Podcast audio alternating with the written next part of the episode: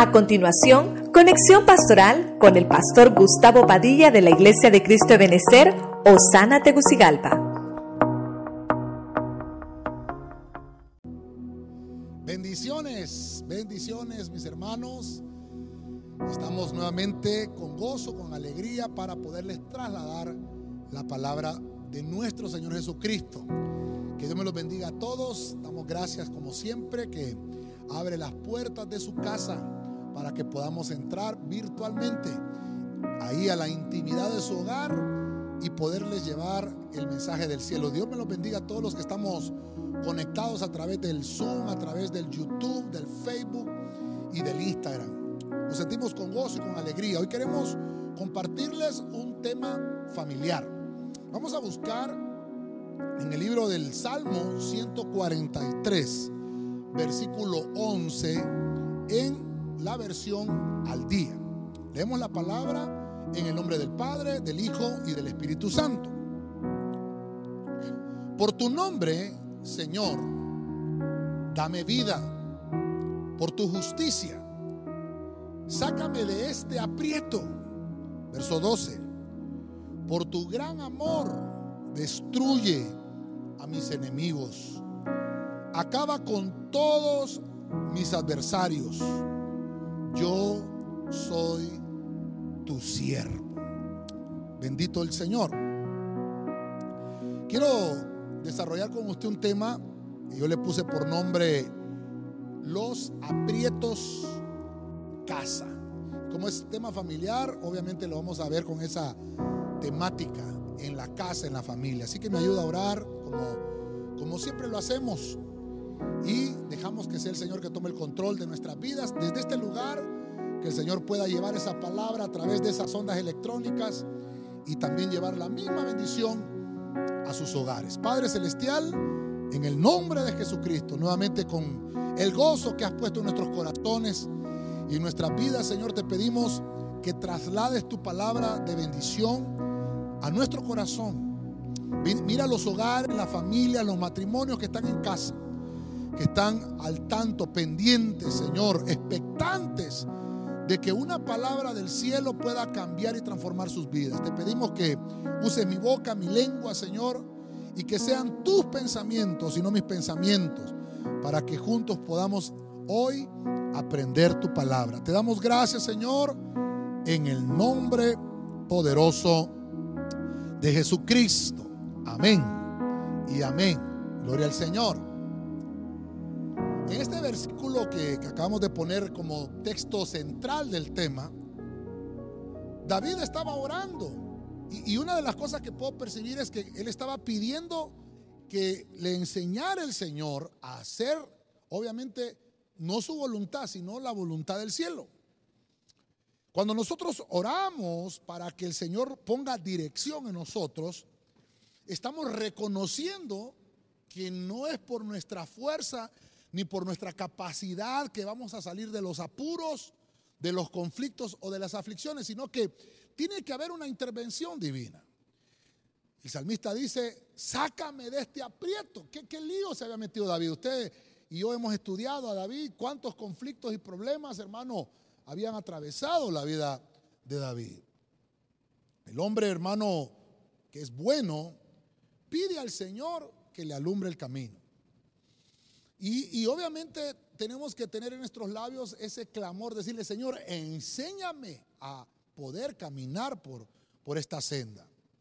Si nosotros tenemos al Señor Espíritu Santo como el guiador de nuestro camino, hermano, vamos a poder salir con rapidez de los aprietos. No quiere decir que, que, no van a haber aprietos. Ya lo vamos a ver con todos los ejemplos que vamos a ver hoy, que van a venir aprietos. Lo importante es que podamos tener la solución en casa. Vamos a ver el primer ejemplo. En jueces capítulo 10, verso 9, la, la versión Castilian, dice la Biblia. Los amonitas atravesaron el Jordán para llevar también la guerra a Judá, a Benjamín y a la casa de Efraín. De modo que Israel se encontró Oiga lo que dice, en grande aprieto. Verso 10. Clamaron entonces los israelitas a Yahweh diciendo, hemos pecado contra ti, porque hemos abandonado a nuestro Dios y hemos servido a los Baales. Entonces, mire, vamos a, desarrollar los aprietos en casa. Y una de las primeras cosas que quiero enfocarme hoy es, como estamos en un tema familiar, ver obviamente las familias. Entonces, quiero que venga conmigo acá. Vamos a ir aprendiendo acá lo que el Señor quiere enseñarnos a través de la Biblia. Entonces, el primer punto es que Dios quiere, hermano, eh, sacarnos de los aprietos de familia. Cuando nosotros estamos pidiéndole al Señor que puedan venir esos, esos, ah, esos, esas soluciones del cielo, dice que vienen aprietos porque hay pecados que no fueron confesados. Entonces, ¿por qué hay aprietos en la familia? Por pecados no confesados. quiero que lo miremos acá. Pecados no confesados. Mire qué interesante. Cuando nosotros empezamos a ver en la Biblia que hay familias enteras que no tienen, hermano, eh, una administración, por llamarlo de alguna forma, el pecado va a destruir esas familias.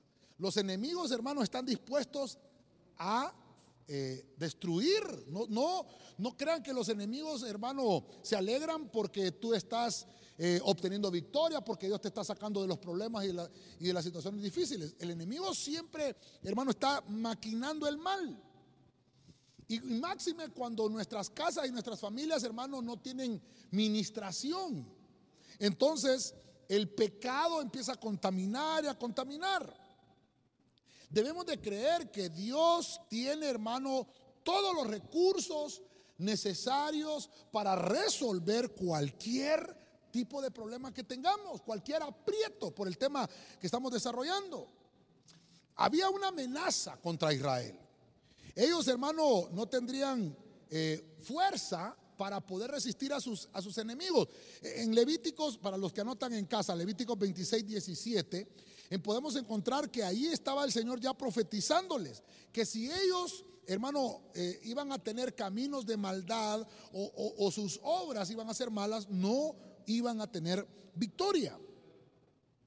Entonces, una vez más, los israelitas sufrieron durante muchos años, antes, hermanos, que dejaran sus caminos pecaminosos. Tuvieron que clamar a Dios para pedir ayuda. Mire lo que hicieron. El versículo dice ahí, hemos pecado contra ti. Entonces, ¿qué es lo que tenemos que hacer para que cuando nuestros enemigos nos, nos, eh, quieran meter miedo, meter engaño, tenemos que reconocer la falta? Pero no estamos hablando de reconocer la falta personal, estamos hablando de reconocer una falta familiar.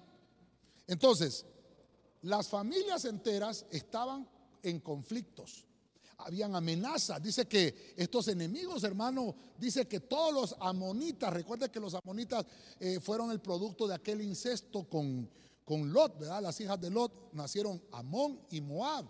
Entonces, esos eran enemigos acérrimos de Israel.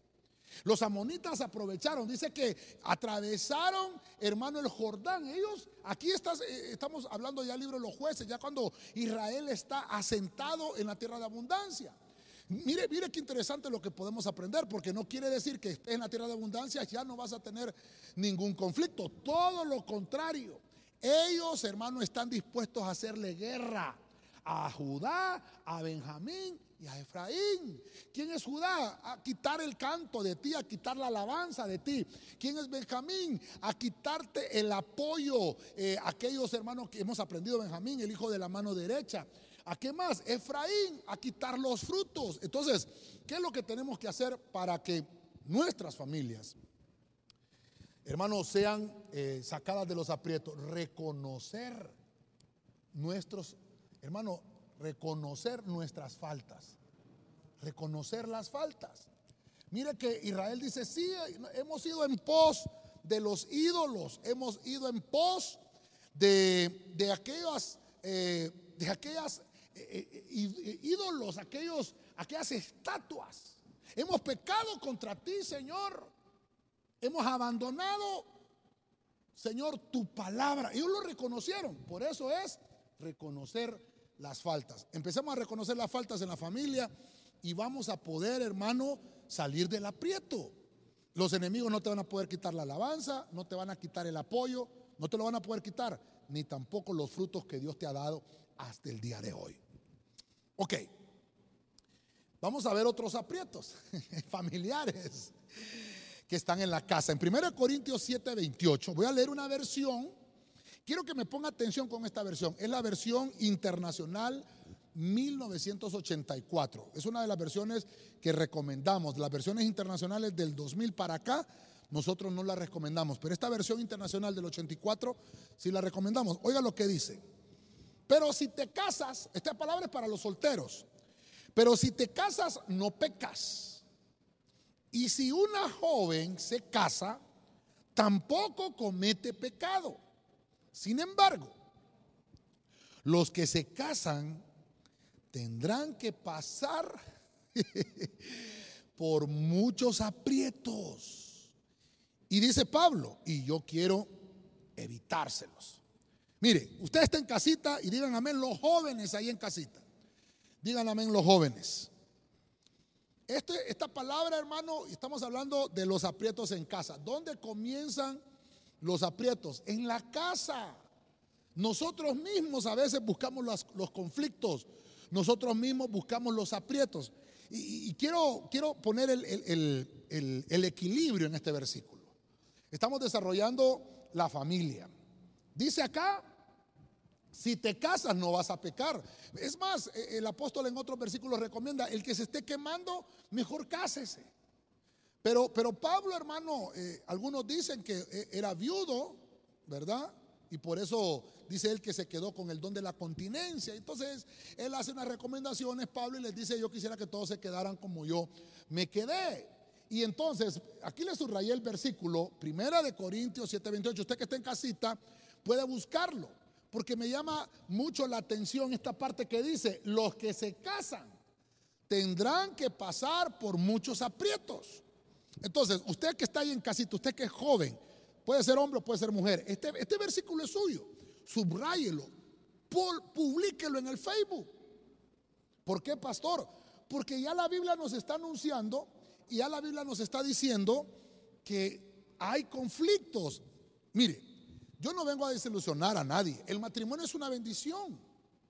Es más, Dios constituyó la familia en el huerto cuando le presentó a Eva, a Adán. Pero ¿qué es lo que le está diciendo el apóstol aquí? Van a venir conflictos. ¿Por qué? Porque son caracteres que tienen que unirse. Son aprietos necesarios. Por eso el tema es aprietos en casa. Entonces, miren, no le hemos puesto aquí en la pizarra. Véngase conmigo acá.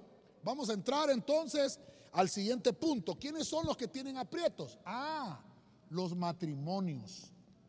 Los matrimonios. Los matrimonios. Ya vimos que las familias completas, pero ahora vemos que hay los que, los que se casan, los que están en matrimonio.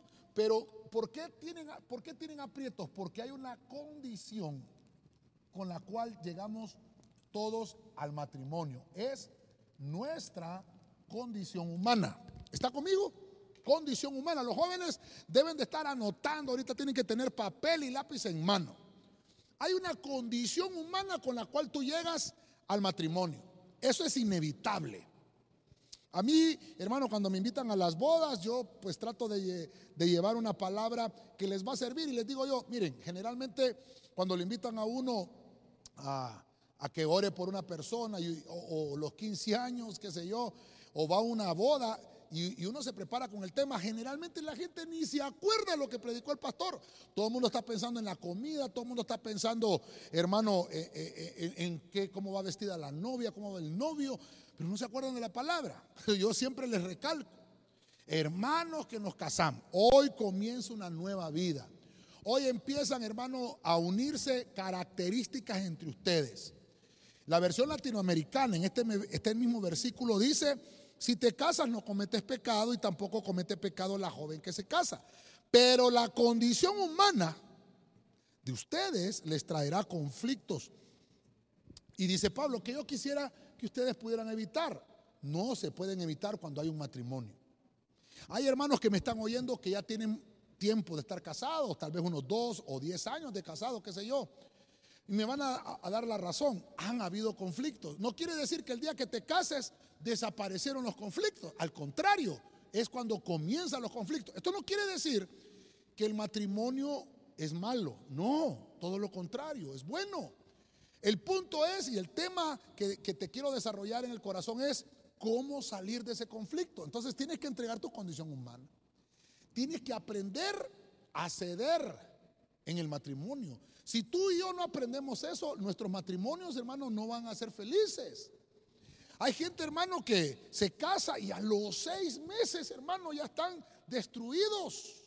A los seis meses. ¿Qué pasó ahí, pastor? No se dieron cuenta que su condición humana no era la mejor.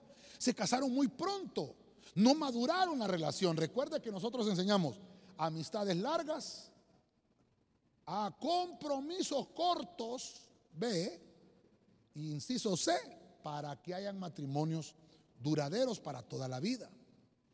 Casados o solteros, debemos de estar contentos con nuestra situación y poner nuestra mira en Cristo.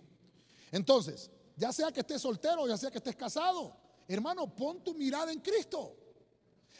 Obviamente vuelvo a repetirle, el que esté quemándose, hermano, pues que se case, el que aquel que ya dice, "No, yo ya no, ya no puedo soportar más, yo tengo que casarme." Sí, sí, pero tienes que casarte con una persona que hayas conocido, que hayas tenido una amistad larga, porque si no la conociste, si apenas, hermano, dices, "No, pastor, es que fue amor a primera vista." Bueno, ahí hay mucha tela que cortar, hay Biblia para eso también. Pero yo, yo mi consejo que te doy es conoce Ah, es cierto, puede haber amor a primera vista, pero eso no quiere decir que ya al día siguiente te tienes que casar. Amor a primera vista, perfecto. Tienes que trabajar entonces en esa relación. Entonces, ¿qué vamos a poner acá? Si hay aprietos en, las familias, ok. Si hay aprietos eh, en los matrimonios, ¿qué es lo que hay que hacer? Trabajar.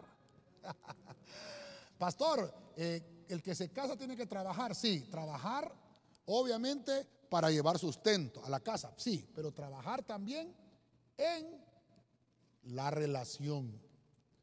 Porque nosotros pensamos, hermano, ya me casé con esta mujer, ya me casé con este hombre, ya ni modo, ya está amarrado, ya está casado, frito y asado. No, no, no, no. Hay que trabajar en la relación. Hay que, hermano, no dejar que se apague el fuego del amor. Hermano, en la Biblia encontramos eso. ¿Cómo me estará diciendo usted, pastor? ¿Cómo puede decir eso? El libro del cantar de los cantares. El amado le hace poemas a la amada.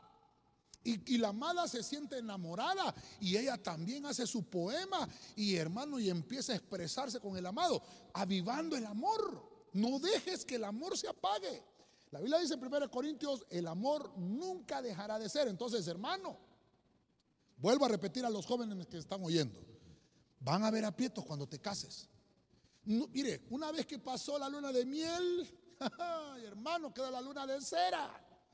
La luna de cera. Tenemos que aprender que nuestra condición humana se necesita trabajar en la relación. Ya seas que estés casado, ya seas que estés soltero, debemos de estar contentos con nuestra situación. No importa cómo estés, pon tu mirada en Cristo.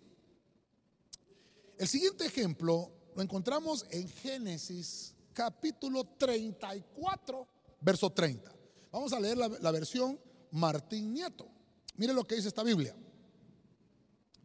Jacob dijo a, a Simeón y Leví, oiga lo que dice, me habéis puesto en gran aprieto, haciéndome odioso a los hombres de esta tierra a los cananeos y a los fereceos. Yo cuento con pocos hombres. Ellos se unirán, me vencerán y seré aniquilado yo con toda mi casa. Mire, este versículo es interesante. Estoy viendo ahora, hermano, que Jacob dice, hay aprieto, hay aprieto como padre. Me siento en un conflicto que ustedes me metieron. Entonces, vamos a desarrollar el tercer punto. Hay aprietos en la familia, hay, aprietos en el matrimonio, pero también, ah, esto es interesante, también los padres, hijos que me están oyendo, tu papá y tu mamá quieren evitar que hayan aprietos. ¿Y por qué hay aprietos en los padres? Porque los hijos toman malas decisiones.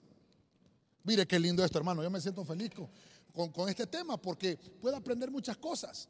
Jacob dice, me habéis puesto en gran aprieto haciéndome odioso.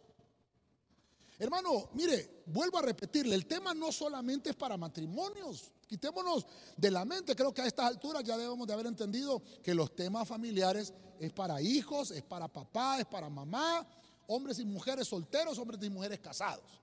Tema es para todos. Jacob, hermano, no se daba cuenta de la magnitud del problema que había sucedido. Déjeme contarle a grosso modo qué fue lo que pasó ahí.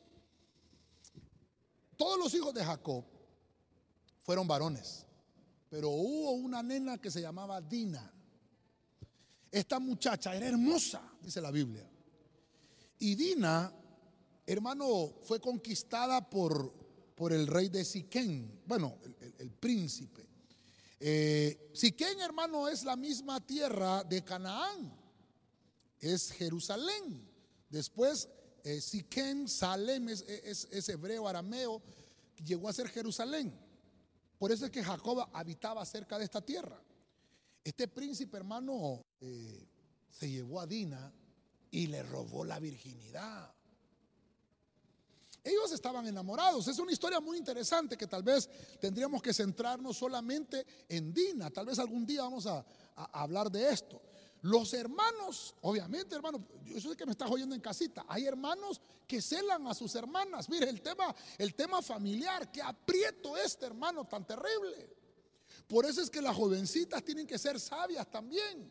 Las, las, jovencitas tienen que saber que hay malas decisiones que pueden tomar que van a afectar no solamente sus vidas, sino que van a afectar la relación de sus padres. ¿Por qué hay conflictos entre familias? Que a veces decimos, pero ¿por qué hay tanto conflicto? ¿Por qué hay tanta, eh, hermano, angustia? Es porque a veces los causantes de los conflictos y de los aprietos fueron los hijos. Ya vimos que los conflictos en la familia por pecados no confesados, espíritus que quieren robarte la paz. Ya vimos que en los matrimonios Hermanos, van a haber conflictos, aunque se casen cristianos. Yo le digo a los hermanos, si los matrimonios cristianos tenemos aprietos, ¿cuánto más los que no tienen a Cristo? Pero esos son dos puntos que ya los desarrollamos. Entonces ahora veamos el aprieto para los padres, hijos que me escuchan.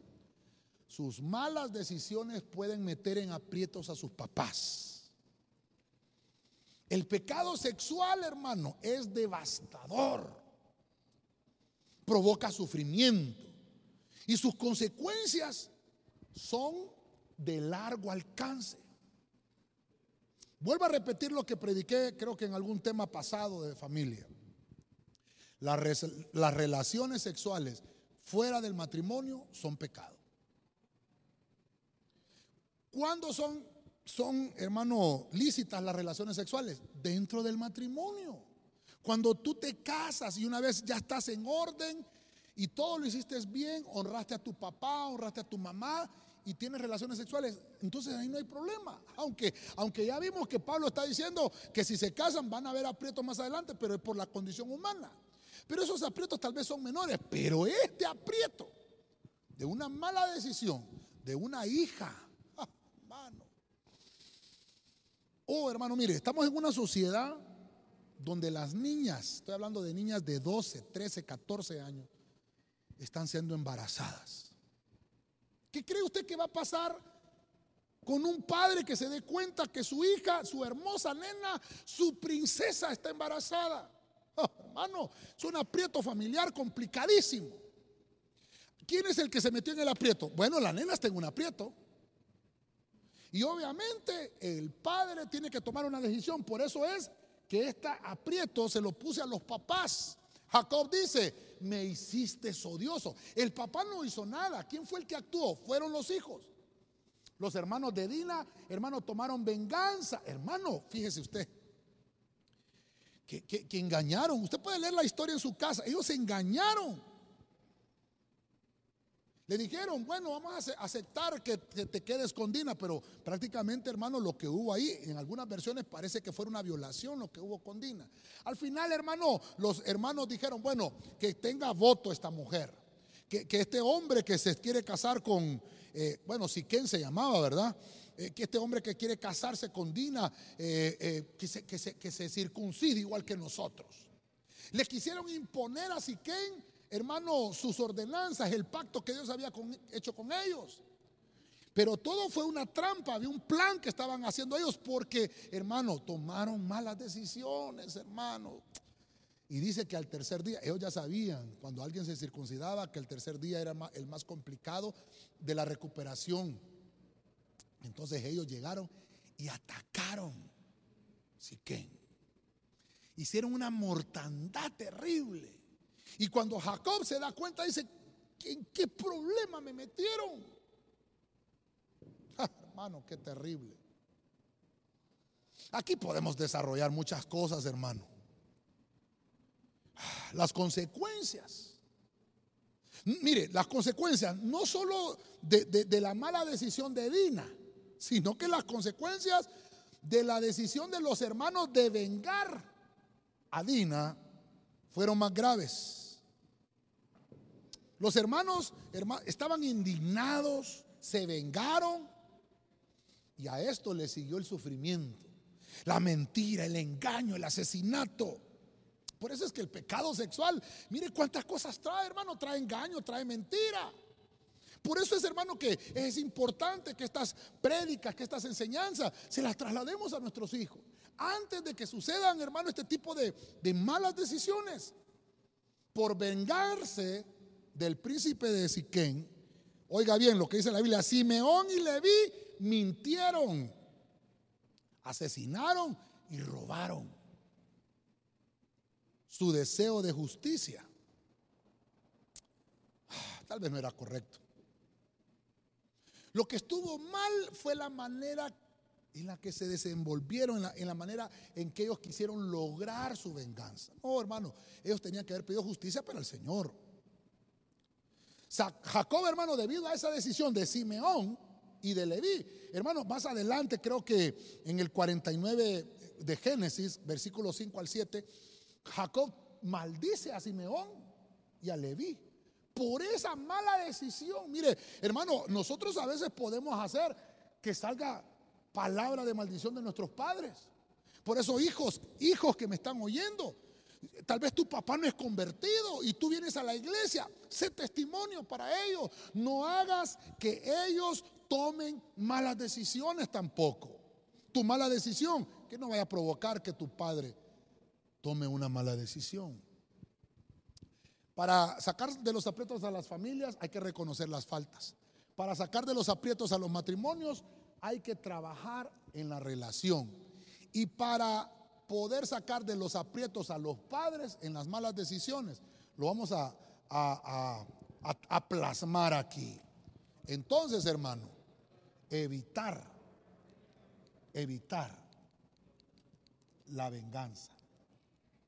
No tiene que, hermano, la venganza no es buena.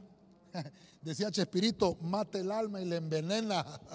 Así decía Chespirito. La venganza no es buena. La venganza, hermano, trae malas consecuencias. Ah, qué interesante está esto. Yo, yo le voy a pedir, hermano, si usted está en casita con sus hijos, vamos a orar al final para que Dios pueda sanar los aprietos en los cuales estamos. Yo sé que algunos estamos en aprietos y, y tú me dirás, pastor, yo no estoy en ninguno. Pues gloria a Dios, me vas a ayudar a orar por aquellos que están pasando aprietos. Mira otro aprieto. Jueces 11:7 en la corona de Jerusalén. Oiga lo que dice. Pero Jefté respondió a los ancianos de Galaad. Oiga, lo que dice. ¿No sois vosotros los que me odiasteis y me echasteis de la casa de mi padre? ¿Por qué, ¿Por qué acudís a mí ahora que estás en aprieto? Mira qué interesante. Verso 8. Los ancianos de Galaad replicaron a Jefté. Por eso ahora volvemos donde ti. Ven con nosotros. Tú atacarás a los amonitas, otro ataque de los amonitas, ¿verdad? Y serás nuestro jefe y el de todos los habitantes de Galaad. Entonces quiero que me acompañe acá. Vamos a desarrollarlo. Vamos a desarrollarlo acá. Vamos a ver el cuarto punto de hoy. ¿Cuándo hay aprietos? Hay aprietos en la sociedad. Hermano, una sociedad que no tiene familias cimentadas es una sociedad es una sociedad que tiene aprietos. Es una sociedad que está en aprietos. Entonces, lo vamos a poner acá. ¿Qué tiene que aprender esta sociedad? Que Dios ha delegado autoridad. Hay una delegación, autoridad delegada. Mire qué hermoso esto.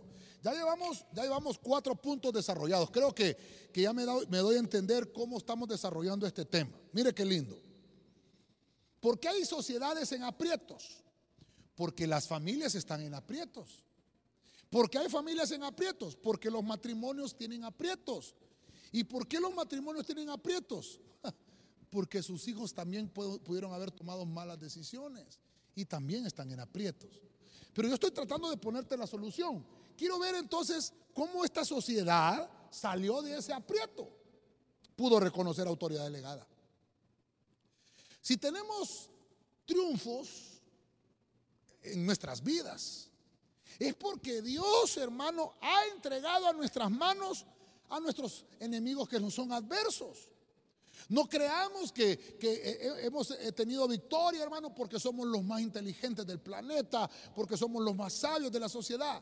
Tenemos que aprender algo tan, tan especial y sincero. Si tenemos victoria, si tenemos triunfo, démosle la gloria al Señor que nos ha dado esa sabiduría para poder salir de los aprietos, hermano. Voy a contarle un poquito también esta historia, porque cada uno de estos versículos y de estos puntos que estoy viendo es una historia. Cada punto de esto es un tema que tenemos que desarrollar. Déjeme contarle un poquito la historia de Jefté. Jefté, hermano, fue sacado de su familia. Estamos hablando de tema familiar, aprietos en casa. Había un aprieto en casa. Los propios hermanos de Jefté no lo querían, hermano. Lo señalaron porque Jefté era hijo de una ramera. Era el medio hermano en la casa. Y ahí estaba. Y hermano Jefté, su, papá, Galaad, hermano, no lo defendió. Y lo, y lo sacaron. Entonces entregaron a Jefté a malas amistades. Entregaron a Jefté que se, que se pudiera reunir con malas personas. Y Jefté, hermano, se, se reunió con este tipo de personas. Y tuvo una mala asociación. Esto le provocó a Jefté, hermano, también convertirse en uno de los mismos. Vemos que Jefté ya tenía un liderazgo, estaba ejecutando un liderazgo. Y Jefté, hermano, eh, obviamente porque ya traía ese don de Dios, ya traía como esa administración divina, que él iba a ser un libertador. Y entonces, hermano, eh, vieron que Jefté había formado eh, guerreros y peleaba y, y, lo que él hacía, hermano, pues todo lo que él emprendía obtenía victoria y triunfo. Pero Jefté no sabía y no había entendido que era Dios, hermano, que había puesto gracia en él. Cuando Jefté se da cuenta de que los amonitas estaban otra vez, hermano, miren, molestando a Israel.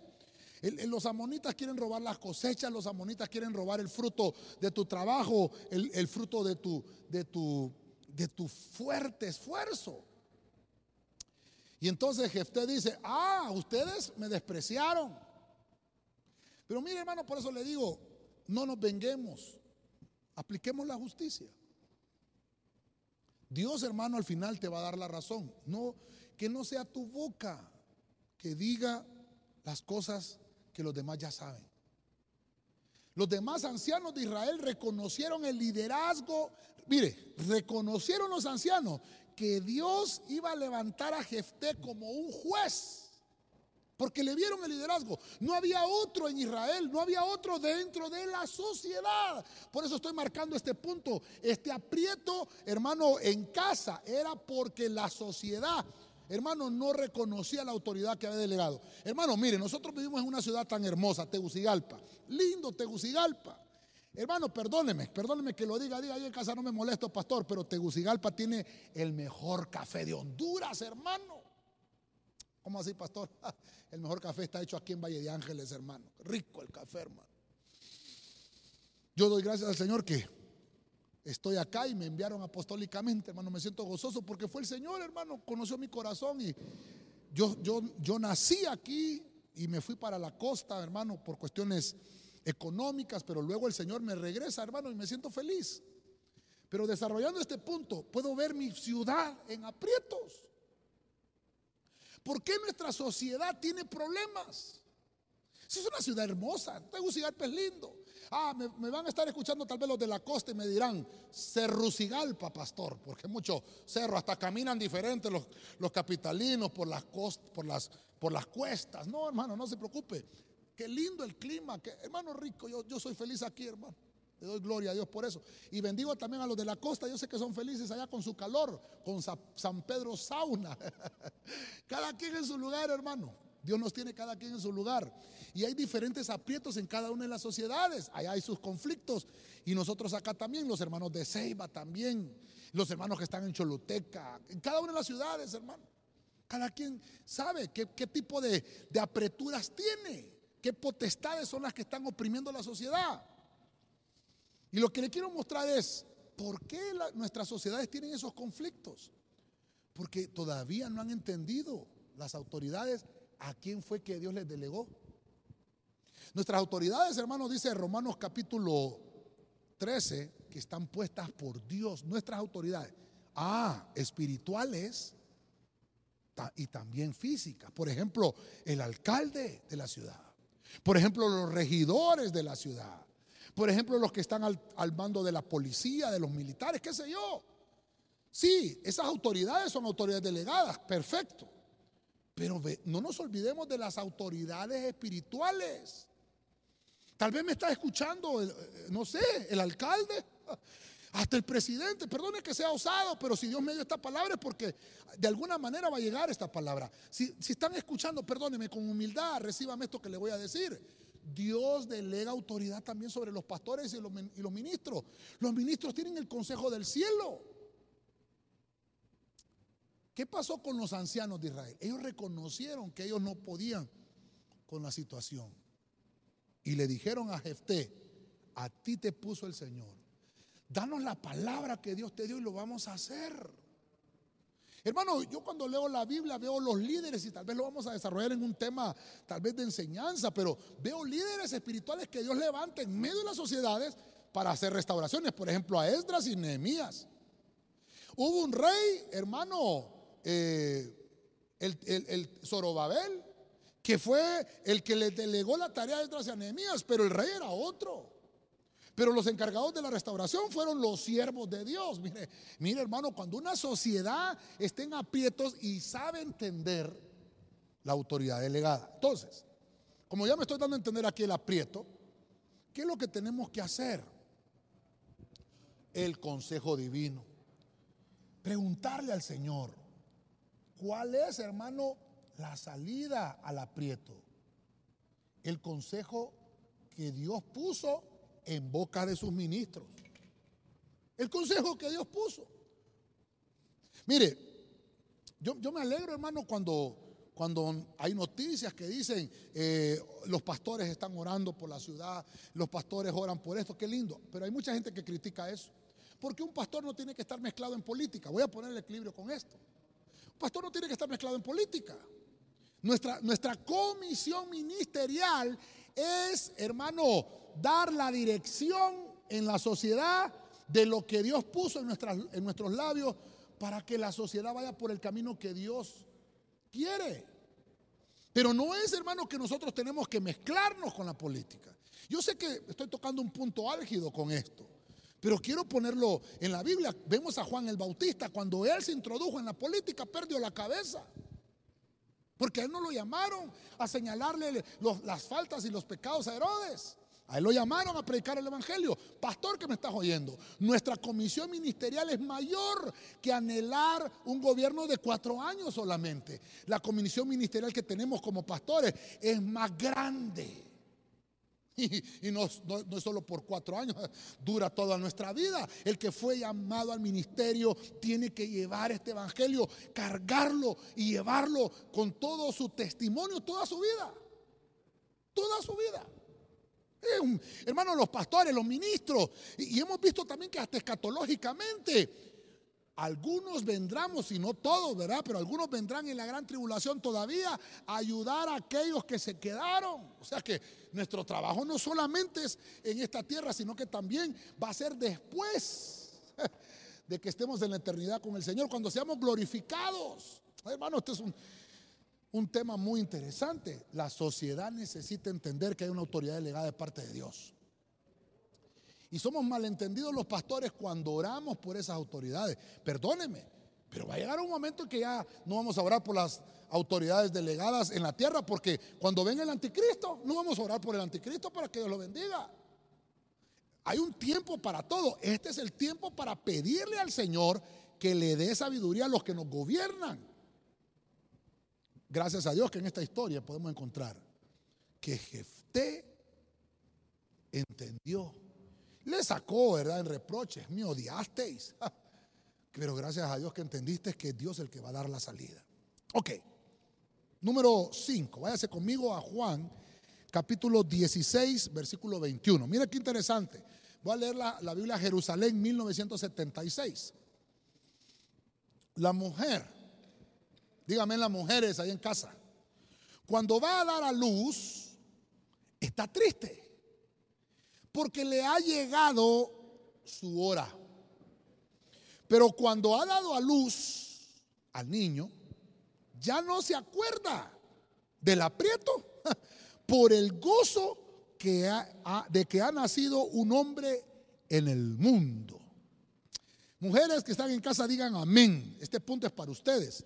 Hay aprietos, ya vimos en la familia, hay aprietos en los matrimonios, hay aprietos en los padres, hay aprietos en la sociedad. Entonces véngase conmigo. También hay aprietos en las mujeres. Pero estos son aprietos hermosos, hermano. Qué lindo este aprieto en el que te has metido, mujer. Qué aprieto, pastor, que estás embarazada. Ay, bendecimos a, a las hermanas que muy pronto, hermano, van a dar a luz. O sea que el 2021, hermano, les va a favorecer el 2020 les favoreció, no pueden decir que, les dejó cosas malas. El 2020 les dejó un fruto en sus vientres, hermano. Ah, por el tema, ¿verdad? Un aprieto. Pero es un aprieto bueno. Es un aprieto que toda mujer desea. Hermano, mire, usted dirá, pastor, ¿cómo vamos con el tema? Bueno, punto número 5, de la gracia. Hallaste gracia en Dios. Y entonces Dios te envió un hijo. Y obviamente vas a estar en un aprieto. Toda mujer que esté embarazada se considera con, por lo menos alguna enfermedad. Hay que cuidar a la embarazada. Y más en estos días de pandemia que estamos. ¿Cuál es el aprieto en casa de esta mujer embarazada? Porque cuando le va a llegar la hora del parto, está un poco triste, dice, se pone así complicadita. Ay, hermano, mire, yo no sé cuántos han estado ahí en el parto, los maridos, ¿verdad? Cuando están ahí que la mujer ya le están llegando las 10 dilataciones. Acá, mujer, hermano, y sáquenme a este niño. hay mujeres que así gritan, hermano. Llamen al doctor, están en aprietos. Están llegando a un clímax terrible. Y máximo, hermano, si no solo es uno el que viene. Cuando vienen dos, hermano, ojo, hermano. Pero mire lo que dice la Biblia. Perdone, estoy leyendo Biblia. ¿Qué es lo que dice la Biblia? Cuando la mujer va a dar a luz está triste. Eso dice la Biblia. Porque le ha llegado su hora. Pero cuando da luz al niño, cuando ya ve el fruto, hermano, ya no se acuerda del aprieto. ¿Por qué ya no se va a acordar? Por el gozo que ha nacido un hombre en el mundo. qué lindo eso. Ya no se acuerda del aprieto por el gozo de la bendición. Entonces lo vamos a desarrollar. Mire la mujer, mujeres que, que me están escuchando. Qué lindo aprieto tienes si estás embarazada. Gozo de la bendición. Mire, hermano, hermanas que están embarazadas o hermanas que todavía no están embarazadas, déjeme decirle algo. Déjeme decirle algo. Cuando quedes embarazada, te van a pasar apreturas, tu cuerpo va a cambiar, vas a ser un poquito más gordita, te van a salir estrías, eh, te va a cambiar el pie. Hay mujeres que les cambia el pie. A algunas mujeres hasta les cambia la voz, hermano. Ponen como ahí, como más roncas. Pero eso es una gran bendición porque cuando ya nace el niño, se te olvidaron los aprietos. Yo me recuerdo, hermano. La pastora me decía, no te vuelvo a tener otro hijo. Cuando nació el primero, hermano, tres tuvimos después, hermano. mire que se cumple la Biblia, hermano. Una vez que nació el niño, ya no se acuerdan del aprieto las mujeres, hermano. En, en estas eh, entrevistas que he visto ahí, hermano, en los noticieros, han entrevistado familias que quedaron sin sus casas, que, lastimoso, ¿verdad? Ahí en la costa norte. Y hermano, miré a una familia que le dijo, eh, solo estos niños tienen, ¿verdad? Porque salían dos niños ahí en la toma. No, le dice, son nueve. Hasta el, hasta el periodista se, asustó, hermano. ¿Cómo? Nueve, sí. Es que el Señor ha sido muy bueno. Así dijo aquella mujer, hermano. yo dije, Señor. Porque una vez, hermano, que ya salieron del aprieto y miran el fruto, dicen, por lo menos hay nueve personas en las cuales ya conocí la pinta, ya sé ya conozco cómo soy. Estos nueve van a hablar de cómo era su papá, cómo era su mamá. Voy a dejar rastro, voy a dejar huella en este mundo. Es una gran bendición los hijos, hermanos. Hermanas que están embarazadas. Creo que ahorita en el ministerio tenemos cinco hermanitas embarazadas, ¿verdad? Qué lindo, las bendecimos a todas. Al final vamos a estar orando por ellos. Es bueno considerar entonces cuán cerca del final están nuestras aflicciones para que seamos estimulados a lo bueno. Mire, vamos a ir avanzando y vamos a ir finalizando con esto. Génesis 42, 21. Váyase conmigo a la Biblia al día. Pero se decían unos a otros. Oiga lo que dice acá. Sin duda estamos sufriendo las consecuencias de lo que hicimos con nuestro hermano. Aunque vimos su angustia, cuando nos suplicaba que le tuviéramos compasión no le hicimos caso. Por eso ahora nos vemos en aprietos. Si usted está conmigo, si usted está conmigo, ya llevamos el sexto caso del, del tema. El sexto caso del tema ahora lo vamos a enfocar en los hermanos. ¿Se da cuenta que el tema familiar no solamente es para los casados? Véngase conmigo. Vamos a poner acá hermanos. Díganme los que, son, los que están ahí en casa y que son hermanos. Mire, mire qué terrible esta historia. Cada uno de estas, hermanos, le dije yo, cada uno de estos puntos, es una historia, un tema tan hermoso que tenemos que desarrollar, los aprietos en casa. ¿Qué pasó con estos hermanos? Ah, los aprietos que ellos estaban eran consecuencia de sus actos. ¿Qué tienen que hacer los hermanos para no tener consecuencias? Y que estas consecuencias, hermanos, los lleve a estos terribles aprietos. Ellos tienen que rectificar, lo vamos a poner de una vez, ¿verdad? Ellos tienen que rectificar sus actos. Ellos tienen que rectificar sus actos. Mire, mire qué terrible. ¿Qué pasó? Ellos pensaron, hermano, que todo lo que estaban atravesando era consecuencia de que habían tratado mal a José. Recuerda que estamos hablando de los hijos de Jacob, ahí está Rubén, todos ellos, hermanos, está Judá. Ellos tomaron malas decisiones con su hermano, le tenían envidia. Por eso, hermano, tenemos que poner un, un alto y rectificar nuestros actos. Tal vez me van ayudando con un fondo musical, los hermanos, por favor. Pero, pero voy, a, voy a extraer algo de este pasaje que están diciendo los hermanos de José. Lo bueno de las aflicciones, ah, ¿tienen cosas buenas las aflicciones, pastor? Sí, déjeme decirle. Lo bueno de las aflicciones es que a menudo trae el pecado a nuestra memoria para arrepentirnos. El oficio, hermano, de la conciencia que Dios nos ha puesto es para recordar las cosas que hace mucho tiempo hicimos y que tal vez no nos recordamos. Entonces Dios dejó esa conciencia. Dice la Biblia que el Espíritu Santo nos convence de justicia, de juicio y de pecado. Yo le quiero decir hoy, hermano, a veces van a sufrir consecuencias por lo, que le, por lo que le hicimos al hermano. Aquí no solamente estoy hablando de tu hermano genético, de tu hermano eh, de sangre, también de tu hermano espiritual. Por eso, mire, qué lindo, hablaba con los hermanos ahorita de televisión y les decía, eh, hermano, el año de la, de, la reconciliación, ¿cuándo se acaba? Vamos a ver, hermanos de televisión, ¿cuándo se acaba? No se acaba. La proclama sigue. No, pastores, que ya solo quedan siete días para que se acabe el año. ya se acabó por fin el año de la reconciliación. Ya el 2021 no voy a buscar reconciliación con mi hermano. No, perdóneme, perdóneme.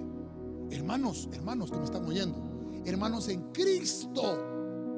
No le estoy hablando a los que son lejanos o a los que son medio hermanos o a los que son primos o primos en tercer grado. No, hermanos en Cristo. Hay cosas que van a aprietos. Empezó a llegar hambruna aquí a tierra.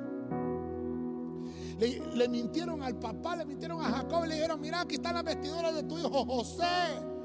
Se lo comió un animal feroz. Qué tristeza le trajeron a su padre. Era pura envidia que le tenían a su hermano. ¿Cómo podemos salir de esos aprietos, hermanos? Tal vez hasta mentido.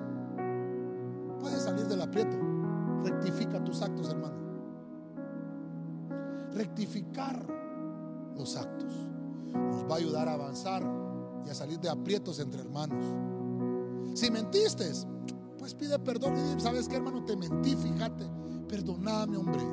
Date un abrazo, tal vez no físicamente porque está prohibido, ¿verdad?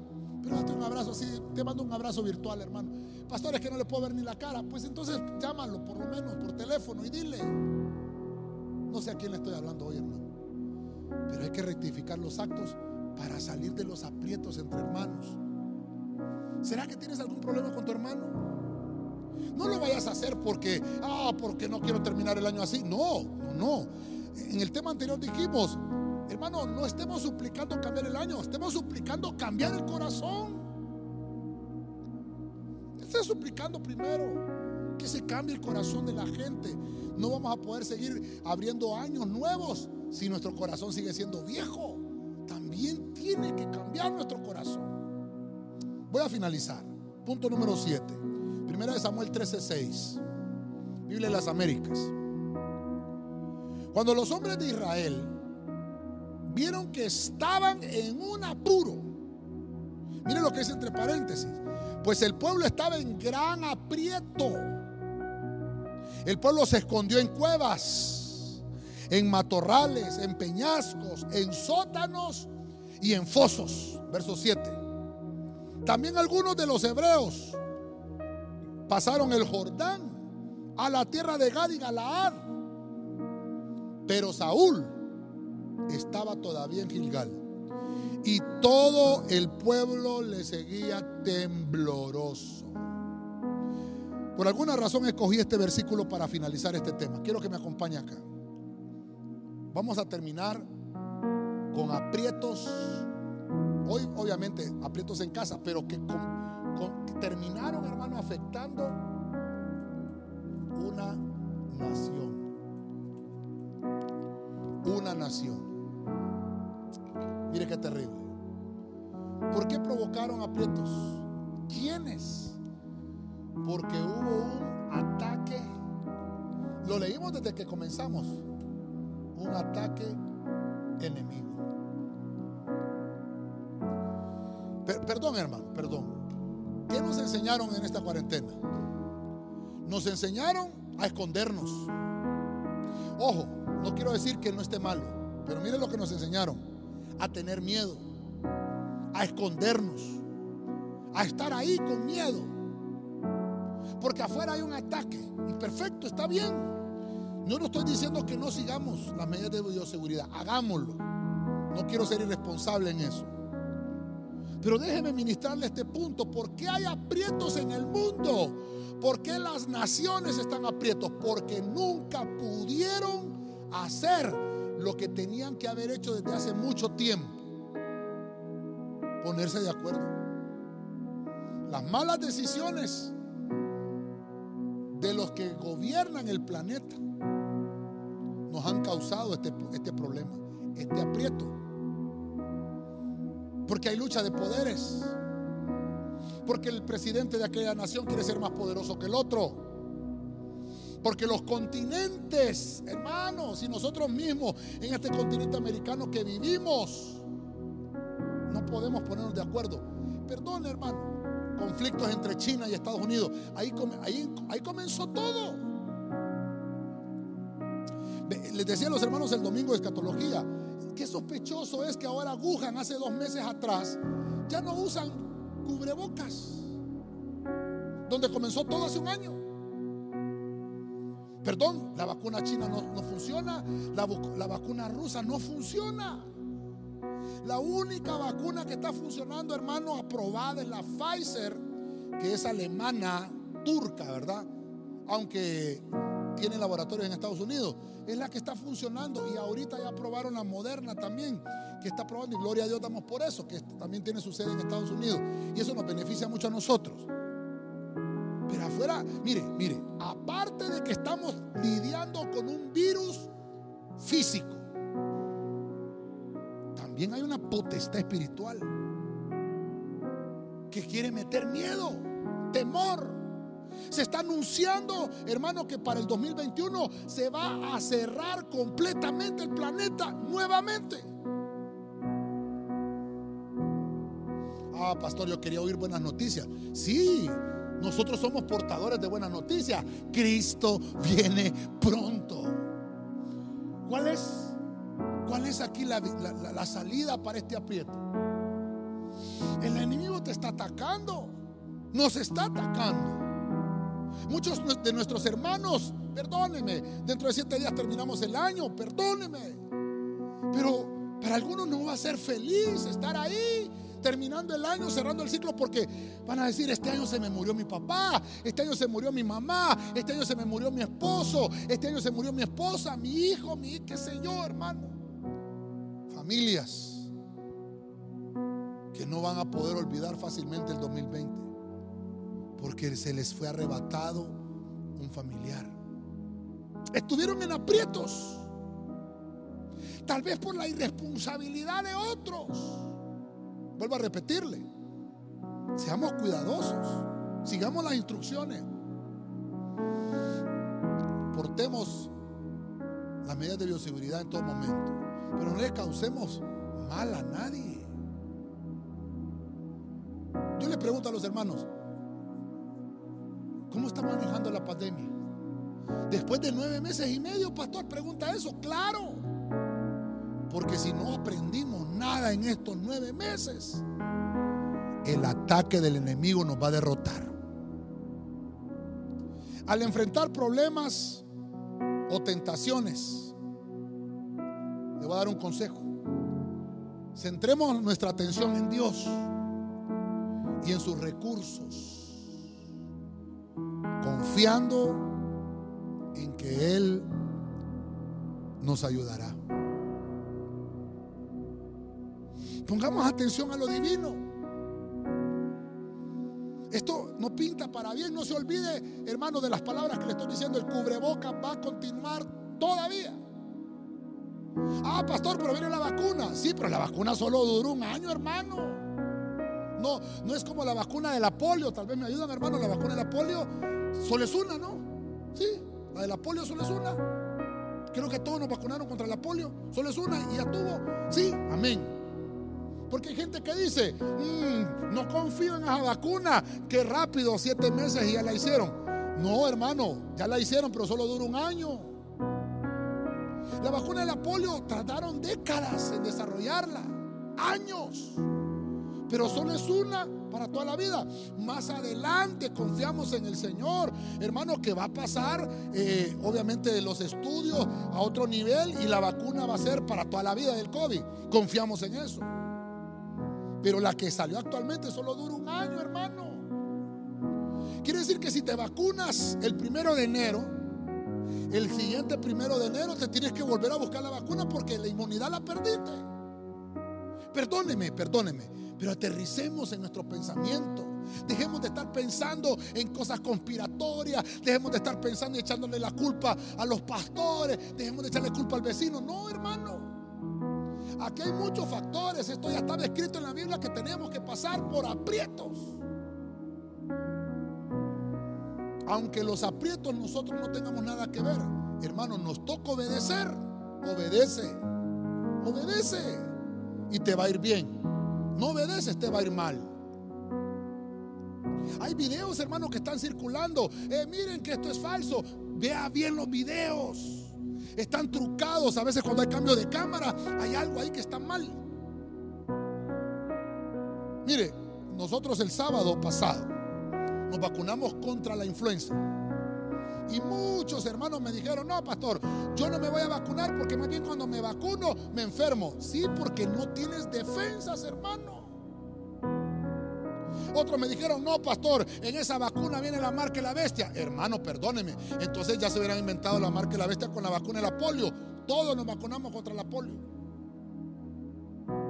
Aparte de eso, la vacuna es voluntaria, no es obligatoria. Pero no tratemos de, hermano, perdóneme, no tratemos de poner más conflicto. Se lo estoy diciendo con todo mi corazón. Alguien me preguntó, pastor, ¿usted se va a vacunar contra el COVID? Yo me vacuno, hermano. La marca de la bestia va a ser real cuando la iglesia ya no esté. Pero si la iglesia está todavía aquí, esa no es la marca, hermano. Oremos al Señor. Tenemos una sociedad terrible, inmadura. Tenemos una sociedad infantil. Provocamos problemas por cualquier cosa. No hagamos problemas donde no hay problema, hermano. El ataque del enemigo está todos los días allá afuera. La gente se preocupa por el COVID, pero no se preocupa por su alma, cómo está. Pongamos nuestra confianza en Dios. Voy a, finalizar, creo que sí podemos todavía. Solo permítame cerrar aquí. Aprietos familiares, aprietos matrimoniales, aprietos paternales, aprietos en la sociedad, aprietos con las damas femeninos, aprietos entre hermanos. Y, un, un último, déjeme poner aquí, aprietos en la nación. Si mi pueblo se humillare, sobre el cual mi nombre es invocado, dice el Señor, y oraren y buscaren mi rostro, entonces yo oiré desde los cielos, perdonaré sus pecados y sanaré su tierra. Sencillo. Aquí es. Busquemos a Dios, hermano. Ahí radica todo.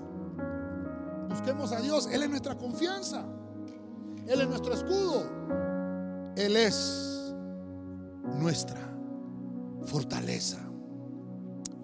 Déjeme finalizar. Vamos a, tratar de, de, tener lo que siempre hacemos y la, la costumbre que ya tenemos. Quiero finalizar con una conclusión, un pequeño resumen de los aprietos en casa. Pudimos encontrar que en la Biblia, en la Biblia podemos ver siete clases de aprietos. Número uno, encontramos que hay aprietos familiares, hay aprietos en las familias. Cuando no hay pecados confesados, por eso es importante que confesemos nuestras faltas. Hermano, y máxime si tú sabes que en tu familia hay pecados que no han sido eh, confesados, tienes que orar, pararte tú que, que ya viniste al Señor. ¿Cuál es la salida? Reconocer las faltas. Párate como hombre de Dios, como mujer de Dios en la brecha y ponte por tu casa y por tu familia para que todo aprieto pueda, hermano, tener una salida. Vimos como número dos que hay aprietos matrimoniales. Pablo nos enseña que todo soltero que se quiere casar no peca. Eso no es pecado buscar el casamiento. Las relaciones sexuales fuera del matrimonio son pecado. Pero todo lo que se hace en orden dentro del matrimonio no hay pecado sexual.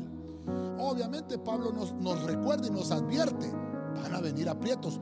No importa que te cases cristiano o, o sin Cristo, van a venir aprietos. Pero Pablo dice que es por la condición humana que todos tenemos. ¿Cuál es la salida? Trabajemos en esa relación. Por eso se nos predica amistades largas, compromisos cortos, para tener matrimonios para toda la vida. Un tercer aprieto que vimos fue el, aprieto de los padres. A veces los hijos ponen en aprietos a sus padres por las malas decisiones que ellos toman. Entonces yo vengo a decirte, hermano, ¿cómo puedes salir de ese aprieto? Ah, no tomes malas decisiones. ¿Sabes qué? Tienes que evitar la venganza. Porque a veces esa venganza es la que nos lleva a tomar malas decisiones. Número cuatro, vemos entonces que hay también aprietos en medio de la sociedad. ¿Qué pasa con la sociedad? Porque la sociedad no ha entendido que hay autoridad delegada de parte del cielo que es Dios el que les ha dado autoridad a ellos y Dios también les ha dado autoridad a los ministros, que los ha puesto por, por alguna razón, los ha puesto en las ciudades para llevar palabra, para llevar consejo, para llevar vida a través de la palabra. Tiene que haber un consejo divino. Número 5. La Biblia nos menciona también que las mujeres cuando están embarazadas tienen un aprieto, tienen que cuidarse. Hermano, a lo largo de esos nueve meses, su dieta cambia su cuerpo cambia. Y, hermano, y cuando ya van a dar a luz es cuando se agudizan los problemas. Pero mire qué lindo que dice Dios. Pero una vez que nace el bebé, esa mujer se siente feliz por el gozo de haberle dado vida a un ser humano que se usó como vaso de parte de Dios para que haya vida. Y dice que eso sería como el gozo de la bendición. Cuando ves a tus hijos Dice, valió la pena todo el aprieto porque sé que Dios fue el que me ayudó a salir adelante. Número 6, hay aprietos entre hermanos, tanto entre hermanos sanguíneos como hermanos espirituales. No digo que no vayan a ver, no digo que nunca vayan a aparecer, pero Dios nos está llamando, hermano, a que resolvamos las situaciones espirituales y físicas, que todo aprieto que haya pueda ser resuelto, porque, hermano, son consecuencias de nuestros actos, de algún gesto que hicimos. Pero viene el Señor y te dice, bueno, rectifica tus actos. Estás a tiempo. Estás a tiempo de hacerlo. Y por último terminamos con aprietos en medio de las naciones. Las familias que no resuelven sus problemas van a, provocar aprietos en la sociedad. Y si esos aprietos en la sociedad no se resuelven, van a provocar aprietos en las naciones. Lo que estamos pasando de esta pandemia. Dice que estos, estos el, versículo que leímos en 1 Samuel 13 los enemigos estaban atacando una vez más a Israel y tuvieron tanto miedo y tanto temor que se encerraron en peñascos. Se encerraron, algunos hicieron fosos, cisternas y se metieron ahí del temor. Porque había una amenaza allá afuera, muy parecido a lo que pasamos hoy. Aún el rey tenía temor. ¿Quién era el rey? Saúl, uno que no podía gobernar, uno que no sabía pedirle, pedirle dirección a Dios. Y entonces vemos que los conflictos, hermano, de los ataques del enemigo que provocan aprietos, solamente vamos a poder salir de ese aprieto si buscamos al Señor. Si como nación, como pueblo tomamos la decisión, si mi pueblo se humillare sobre el cual mi nombre es invocado y ellos oraren y buscaren mi rostro, dice el Señor, yo oiré de los cielos, perdonaré sus pecados y sanaré su tierra. Estos son los siete aprietos en casa.